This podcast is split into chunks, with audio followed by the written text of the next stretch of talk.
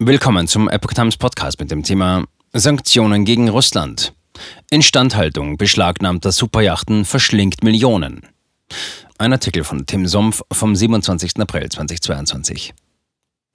Geschäftsbeziehungen abbrechen, Konten einfrieren, Vermögenswerte beschlagnahmen. Westliche Regierungen wollen Russland den Geldhahn abdrehen, nehmen aber in Kauf, russischen Oligarchen einschließlich Putin Millionen Euro zu schenken.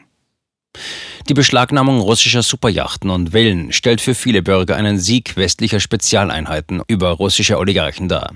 Nicht selten dauert es Monate, das Vermögen sanktionierter Personen aufzuspüren und oder ihre wahren Eigentümer zu ermitteln. Nach der Beschlagnahmung folgt jedoch der alltägliche und mitunter unangenehme Teil. Unterhalt, Instandhaltung und Versicherung. Bei Yachten summieren sich die jährlichen Kosten auf etwa 10 Prozent des Neupreises. Prinzipiell bleiben Eigner für die Wartung verantwortlich, auch wenn ihre Yachten festgesetzt wurden. Allerdings gibt es oft keine Rechnungsadresse, sodass die laufenden Kosten von den agierenden Staaten getragen werden müssen. Regierungen verantwortlich für beschlagnahmte Superjachten. Wenn Regierungsbeamte Vermögenswerte in Verwahrung nehmen, die sanktionierten Personen aus Russland oder anderen Ländern gehören, übernehmen sie auch die Verantwortung dafür, dass die Vermögenswerte in gutem Zustand gehalten werden, erklärt Bloomberg unter Berufung auf Andrew Adams. Der New Yorker Bundesstaatsanwalt leitet seit März die Klepto-Capture-Initiative des US-Justizministeriums zur Aufspürung und Sanktionierung russischer Oligarchen. Im Fall von beschlagnahmten Yachten bedeutet das, dass Behörden sicherstellen müssen, dass sie versichert sind und dass man Leute findet, die alle notwendigen Wartungsarbeiten durchführen. Damit werde sichergestellt, dass das Schiff nicht an Wert verliert, während es sich in den Händen der Regierung befindet. Wenn wir das Boot beschlagnahmen, gibt es im Justizministerium Leute, die mit Versicherungsgesellschaften, Yachtmanagern oder maritimen Managementfirmen zusammenarbeiten, um sicherzustellen, dass wir die nötigen Voraussetzungen schaffen, sagte Adams in einem Interview. Wir müssen diese Art von Verantwortung übernehmen.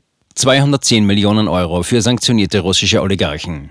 Als jüngsten Zuwachs der beschlagnahmten Yachtflotte können Tango in Spanien und Dilba in Hamburg angesehen werden, wobei letztere nach Volumen die größte Yacht der Welt ist und ihr Wert auf 550 bis 700 Millionen Euro geschätzt wird.